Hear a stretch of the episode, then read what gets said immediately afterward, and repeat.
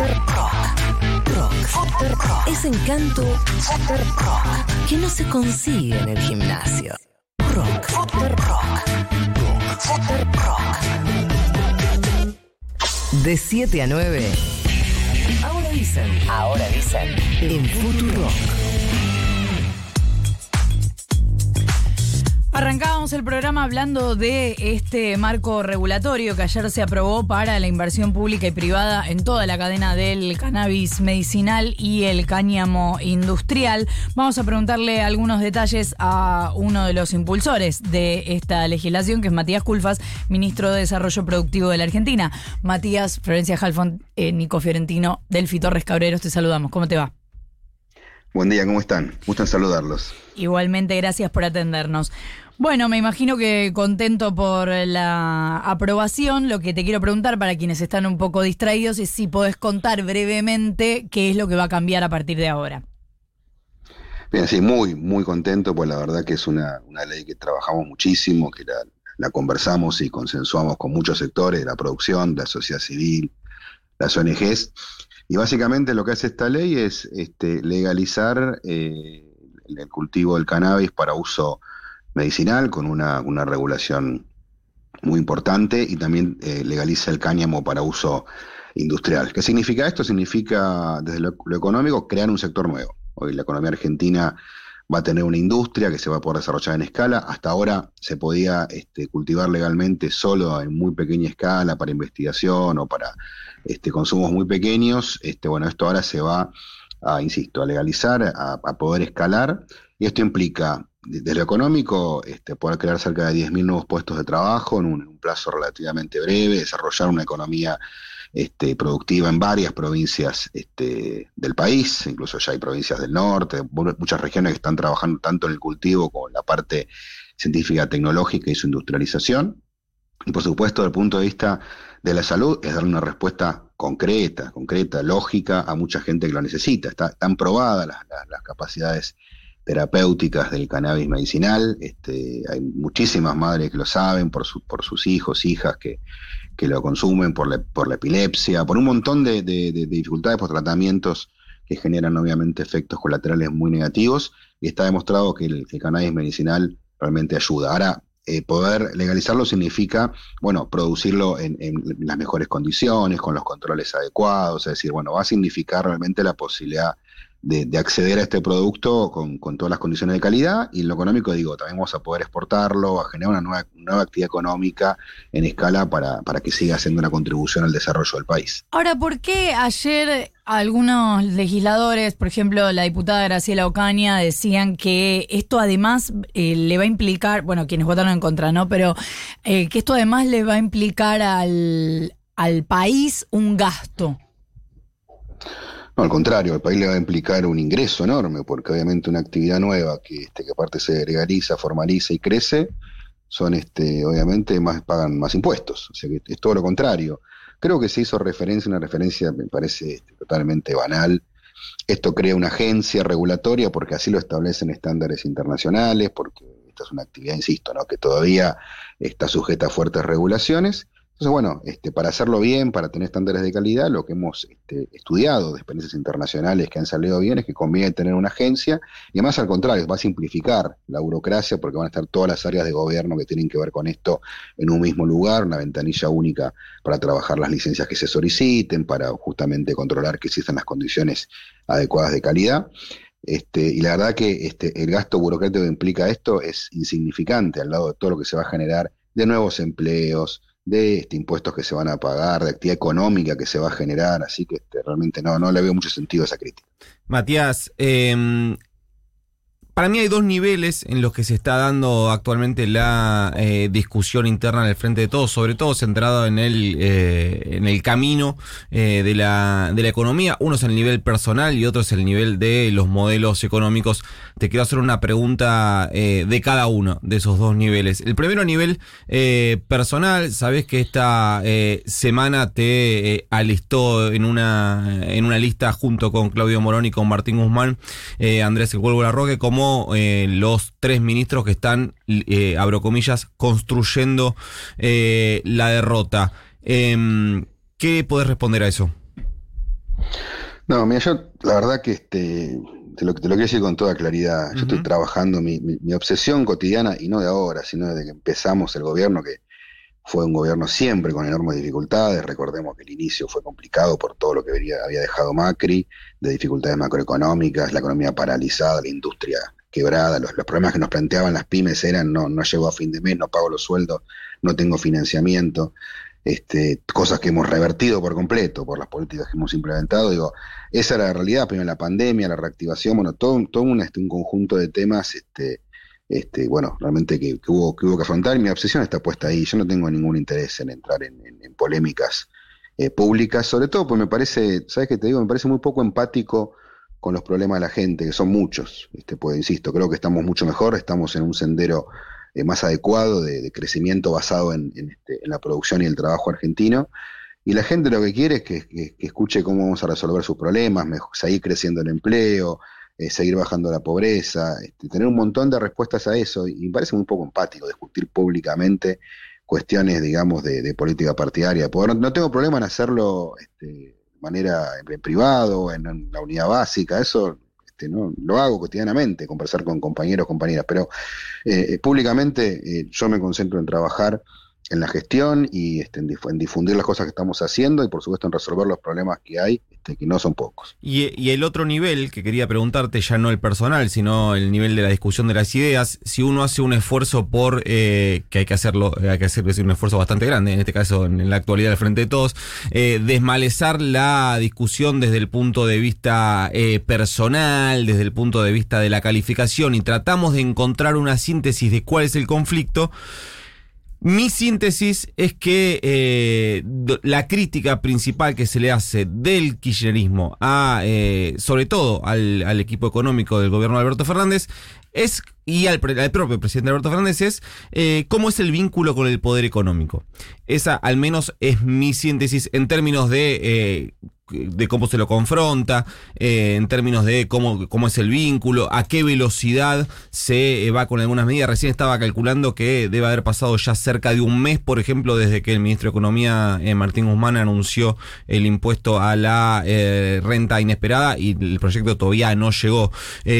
¿Podés coincidir con eso o, o, o cómo ves eso? Si es esa la principal diferencia hoy, ese vínculo con el poder económico.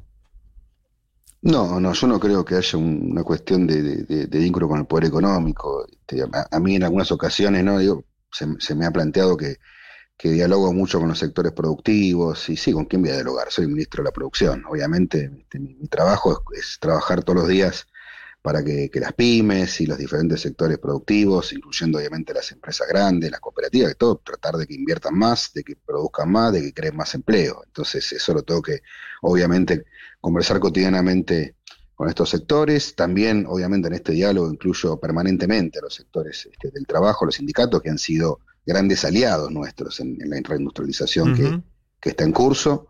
Este, y trabajar en las iniciativas legislativas que le permitan también generar eh, cambios más estructurales, más de fondo, como esto, ¿no? Ayer eh, esta ley permite crear un sector nuevo, o sea, esto es simple, sin, ni más ni menos que nuevos puestos de trabajo de algo que no teníamos en, en Argentina. Pero no, y así no con ahí, muchos sectores. No está ahí, Matías, justamente el, el, problema por ahí en el, el problema o la diferencia, no, no quiero calificarlo yo como un problema. Eh, respecto al diálogo, que llega un momento que eh, el diálogo con sectores con los que tenés eh, en algún momento intereses contrapuestos, vos eh, sabe, el propio presidente Alberto Fernández reconoció que este, este gobierno tiene un problema de, de distribución o de redistribución. Si en algún momento ese diálogo no se tiene que agotar o acotar votar, teniendo en cuenta que está yendo contra los intereses de ese sector con el que vos estás dialogando, o deberías ir. No, pero me parece que hay por ahí hay cuestiones de interpretación que, este, que, que no son este, las, las, más este, atinadas. El, el, presidente no es que dijo tenemos un programa de distribución. Lo que dijo claramente es que estamos, digamos, uno sintetiza, uno dice, bueno, ¿qué espera de una política económica? Uh -huh. Que, no, que mejoremos el crecimiento, que mejoremos el empleo y mejoremos la distribución. Son como los tres grandes ejes, ¿no? En materia de políticas económicas y dijo, estamos bien en crecimiento, que no hay ninguna duda, crecimos 10,3 el año pasado y este año en lo que va el año ya crecimos 7%, el primer trimestre fue el dato que se conoció. Este, estamos bien en empleo, donde se crearon cerca de millones de puestos de trabajo en el año pasado y sigue la creación de empleo, estamos en la tasa de desempleo más baja de los últimos seis años, son datos objetivos, estamos mucho mejor en materia de empleo y pueden ver eh, quienes caminen un poco, que permanentemente ven en diferentes lugares, en, comercios e industrias, cartelitos de, bueno, estoy buscando gente. Se está, este, hay una búsqueda laboral activa, sectores súper dinámicos, digo, en, diferentes ámbitos, lo de tanto el comercio minorista, gastronomía, que están volando, la industria, ni hablar economía del conocimiento, creando entre 1.000 y 1.500 puestos de trabajo por mes, todos los meses, de manera ininterrumpida desde hace un tiempo importante ya. Entonces digo, estamos bien en crecimiento, estamos bien en empleo. En distribución tenemos dos fenómenos. La, distribución personal, el coeficiente de Gini, este, no quiero aburrir con tecnicismo, mejoró, estamos, mejor. Está claro que en términos de la relación, la distribución del trabajo, lo que pasó este, el último año es que creció la masa salarial, la masa salarial en términos reales creció, pero creció más este, en términos relativos eh, las ganancias del sector empresario, que tiene que ver con muchas cosas, tiene que ver primero con recomposición después de un 2020 que fue malísimo y aparte nosotros obviamente cuidamos eh, los puestos de trabajo, incluso con el ATP, eh, con el IFE pagamos parte de los salarios de los trabajadores y las empresas en muchos casos eh, tuvieron pérdidas enormes, hubo, hubo, en sentido un rebote importante y al mismo tiempo el, problema de la inflación que recrudeció también en sentido jugó en contra, se terminó este, este, obstaculizando que los, salarios crezcan incluso un poco más este, justamente por este fenómeno.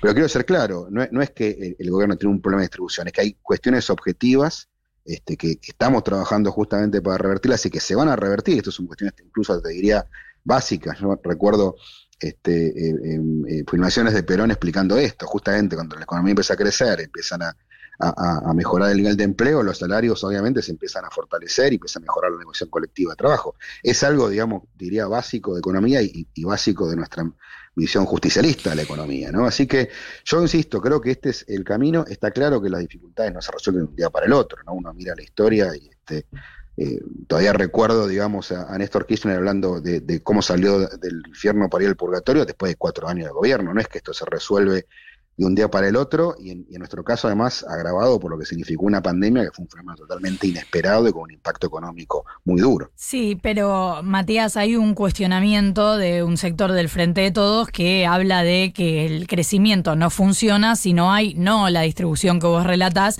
sino una por lo menos menor pérdida del poder adquisitivo, que es algo realmente muy fuerte. El, el inconveniente no es que los empresarios ganen, sino esa pérdida tan fuerte del poder adquisitivo de los trabajadores trabajadores. ¿No hay dos modelos económicos dentro del Frente de Todos? No, no, pero vamos por ese punto. Eh, los salarios que se pagaron el año pasado, en 2021, para, para ver un poquito más en términos generales, crecieron por encima de la inflación. Lo que hay, sin duda, es heterogeneidad. Hay sectores. Pero ahí estamos hablando. De la inflación. Eh, eh, quiero hacer esta pausa o este paréntesis. Ahí estamos hablando de los sectores registrados y de algunos gremios específicos. O sea, no. yo, te hablo, el, el, número total eh, de la economía, los salarios total pagos de la economía crecieron el año pasado 60%, o sea, por encima de la inflación. Esto significa, primero, que había más empleos, o sea, se pagaron más salarios porque había gente sin trabajo que tiene trabajo. Entonces, ahí también cuando me dicen, no se ve la reactivación en los hogares. Bueno, bueno preguntale, preguntale a la gente que estaba sin trabajo y consiguió trabajo si no vio la reactivación. Preguntale al que estaba en un plan social y hoy tiene un trabajo formal en una industria, si no está, si no ve la reactivación en su hogar, no tengo ninguna duda de que es así y lo, percibo, lo camino todos los, toda la semana cuando recorro fábricas en todo el país, digamos, no solamente aquí en la ciudad o en el Gran Buenos Aires, y este, y al mismo tiempo, insisto, está claro que hay heterogeneidad, y también es cierto que el año pasado tengamos en cuenta que eh, hay actividades, ¿no? Como parte del comercio minorista, el turismo, gastronomía, que son sectores que mueven mucho empleo, que recién se recuperan plenamente en el mes de agosto. Ahora te digo, hoy lo que está pasando es todo lo contrario, hoy hay una búsqueda masiva de trabajadores, trabajadoras y están subiendo los salarios del sector. Entonces, me parece que esto no es una cuestión este, de modelos, es una cuestión justamente de las dificultades que se van este, planteando. Y si vos mirás la, historia de los últimos 20 años, vas a ver que es así, que no es que de un día para el otro, un año para el otro, este, el 50-50 no se logra de un día para el otro. Si vos mirás lo que pasó en la década pasada, fueron varios años este, de, crecimiento económico, de crecimiento de los salarios, de reducción de la pobreza. Así que también eso me parece que hay que mirar, no te digo la historia de los últimos 100 años, pero sí de los últimos 15 para ver justamente cómo se dan estos procesos. Vos decís, la mirada es la misma, nos va a llevar un poco más de tiempo. Yo, digamos, no tengo ninguna duda que dentro del Frente de Todos compartimos los mismos este, valores eh, e ideas de justicia social, de que el crecimiento le tiene que llegar a todos, y eso es lo que estamos haciendo. A ver, industrializar el país es una llave clarísima a lograr la justicia social. Eso está en, la, en el ADN de, nuestras, en nuestra mirada peronista, la historia de nuestra fuerza política. Eso no tengo ninguna duda. Entonces, digo, claramente eso lleva un, tiempo y no es algo que, este, digamos, obviamente entiendo las ansiedades, pues digo, yo trabajo empáticamente en resolver los problemas de la gente, en ver cómo generamos nuevos puestos de trabajo, este, justamente, para dar un ejemplo, estamos trabajando con Catamarca, con La Rioja, porque allí hay, este, veíamos la posibilidad enorme de generar polos de desarrollo de, textil e indumentaria, y semana a semana vemos nuevas empresas que abren fábricas ahí, nuevos puestos de trabajo, le ves la cara a la gente que está contenta, que tiene un trabajo formal en una fábrica, y te puedo contar decenas y decenas de ejemplos de esto. Obviamente es, es, es un camino que lleva tiempo y también la experiencia que, que, queda clara es que los daños de las crisis, como los que generó el gobierno de Macri, que destruyó 170.000 puestos de trabajo la política antiindustrial, bueno, son por ahí más profundos que en, la velocidad de ese daño que en, la velocidad que tienen las recuperaciones. Pero esto no es algo nuevo, es algo que me parece que si uno mira la historia reciente lo va a poder corroborar con mucha claridad. Ministro, em, el gobierno se encamina a una disyuntiva entre acumular reservas y cumplir con las metas del acuerdo con el FMI o usar todos los dólares que sean necesarios para importar y no frenar el crecimiento. Cuando tengan que elegir qué hacer, ¿qué van a privilegiar? No, no creo que haya una disyuntiva entre ambas cosas. Yo creo que nosotros tenemos este, como país la obligación de, crecer y estabilizar la economía. Este, digamos, no, no es la secuencia de la ortodoxia que es estabilizar para crecer, es crecer y estabilizar. Entonces, creciendo vamos a lograr una mayor acumulación de reservas, que es importante, ¿no? No es que acumular reservas es algo bueno porque lo dice el fondo. Nosotros decimos que es bueno acumular reservas porque es lo que te permite justamente estabilizar el mercado de cambios y, contribuir a estabilizar la macroeconomía. Nuestros problemas siempre han venido por ese lado, cuando este, se estabiliza el mercado de cambio, cuando este, se cae la acumulación de reservas, cuando el, cuando el país se queda sin reservas. Otros gobiernos piensan que eso se resuelve fácilmente este, colocando deuda externa. Este, nosotros pensamos que no, que la solución es producir más, eh, generar más trabajo argentino y en base a un, este, mayor equilibrio, por eso tanto nuestro estímulo a crecer las exportaciones, a sustituir importaciones, cosa que se ha ido logrando, para, dar algún ejemplo, cuando arrancamos el gobierno de cada 100 autos que se patentaron en Argentina, solo 27 de fabricación nacional. Hoy son 60. Entonces digo, la verdad que, eh, y, este ejemplo lo puedo multiplicar en un montón de sectores este, productivos. Por eso digo, en la esa disyuntiva, sí es cierto que, este, que, estamos teniendo una presión muy fuerte sobre importaciones por el lado de la energía, porque está claro que los precios de energía se han ido a cualquier lado y nosotros tenemos este, una política en curso que, este, que está dando resultados, como es el plan gas, pero también tenemos que generar un complemento de importaciones que se han encarecido muchísimo, que se van a solucionar cuando tengamos el gasoducto que está en marcha y que es una herramienta fundamental para resolver este problema. Pero hoy lo que estamos viendo también es esto, es un escenario inesperado, que es un, crecimiento este, enorme de los precios de la energía y bueno, y esto tiene un impacto también en nuestra balanza de pagos. ¿Y se podrían implementar más requerimientos para importar, ajustar un poco por ese lado?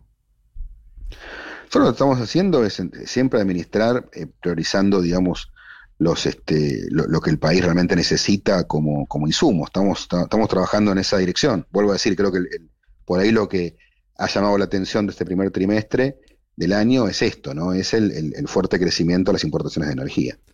Eh, Matías, eh, ayer hubo una eh, movilización de cartoneros en la Ciudad de Buenos Aires que terminó con una represión por parte de la policía y con varios de ellos detenidos y hasta donde se siguen varios de ellos detenidos. En el comunicado que presentó Juan Grabois, quien de alguna manera los lo, representa, los lidera, cuenta algo que a mí me gustaría que vos expliques porque me llamó la atención. Eh, dice, Culfas habilitó la importación de basura norteamericana y ahora de bovinas. Le habíamos advertido con claridad los efectos devastadores en lo social, además de lo ambiental, que esto produce.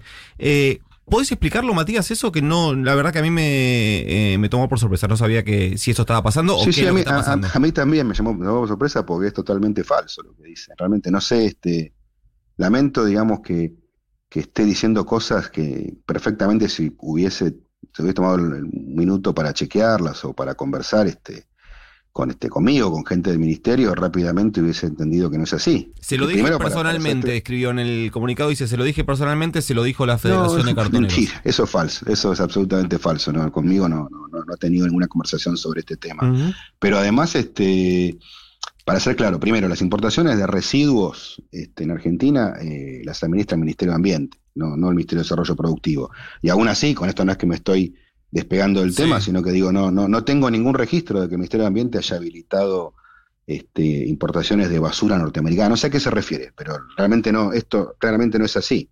Y de hecho, este, si uno mira lo que son las importaciones de, de papel, de cartón, digamos, ¿no? Que, que el país importa, obviamente, porque hay varias especificidades, variedades que el país no produce y necesita para, para su industria. Las que vienen de Estados Unidos, lo que, lo que revisé es que están en, en clara caída. Este, eran 62 millones hace unos 5 o 6 años, hoy estamos hablando de, de 23 millones de dólares al año, es decir, de la, la, la tercera parte, es decir, este, no, no, no, ni, ni- no, no tengo, no veo que esto que dice tenga nada que ver, este, ni, ni, ni en la Bien. parte de lo que son residuos, que lo que entiendo que llama basura norteamericana, me- me- entiendo que se refiere a eso, pero habría que preguntarle a él qué quiso decir, ni tampoco este, en, en, este, en productos de papel y cartón que, insisto, este, el país importa en muchos casos, pero que vienen en, en claro proceso de declinación. Ahora vos decías que eh, eh, no te parece bien estar hablando de las cuestiones eh, que no, en donde no hay acuerdos adentro del frente de todos públicamente. Pero ¿por qué Sí. no hablan puertas adentro? Mira, eh, en, lo que a mí respecta, tengo diálogos eh, permanentes con un montón de, compañeros, compañeras que, surgen estas cuestiones, ¿no? Acá, bueno, lamentablemente, insisto, en, lugar de, este, por ahí de ver qué estaba pasando, yo creo que, hay, un, hay un diagnóstico equivocado. Desconozco exactamente qué es lo que pasó y, este, y obviamente no, no, no, estaba al tanto de, de esta represión a la que habla, que obviamente la, la- la- la rechazo, la repudio. Eh, sé, hay, un, hay un problema este, que estamos trabajando con el Ministerio de Ambiente, que vamos a traer pronto un, esquema específico, y es que obviamente los precios de los productos del reciclaje este, no, son transparentes, son un mercado donde obviamente se, mue- se mueve en la informalidad, y entonces puede pasar, entiendo yo, que haya al- algún vivo, algún especulador que le pague lo que quiere a la cooperativa de reciclaje, al reciclador, recicladora, y lamentablemente eso obviamente no, no, este, no hay un mecanismo transparente para, para evitarlo. Lo que estamos haciendo ahora justamente con el Ministerio de Ambiente es crear un régimen especial, justamente que, que deje en claro cuáles son las disponibilidades que hay en el país de, de los diferentes este, residuos para reciclaje.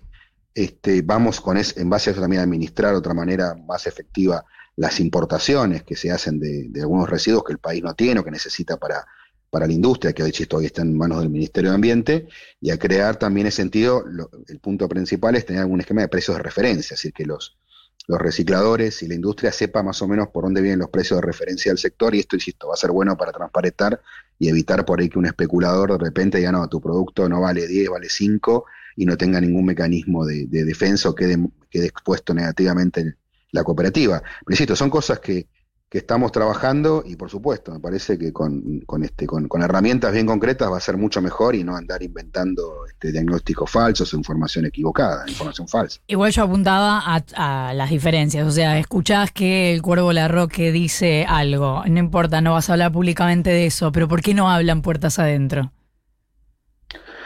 Te vuelvo a decir, con, con muchos este, hablamos cotidianamente. Por Este, ejemplo, ¿con quién? No, no, digo, son, te vuelvo a repetir, este, mi, mi- mi preocupación pública son los problemas de la agenda pública.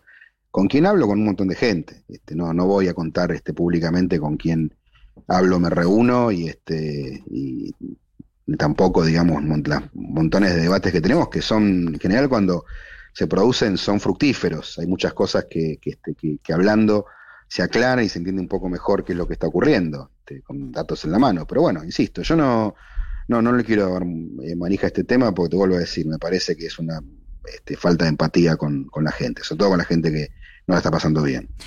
Matías Culfas, ministro de Desarrollo Productivo, muchísimas gracias por habernos atendido. No, por favor, un gusto.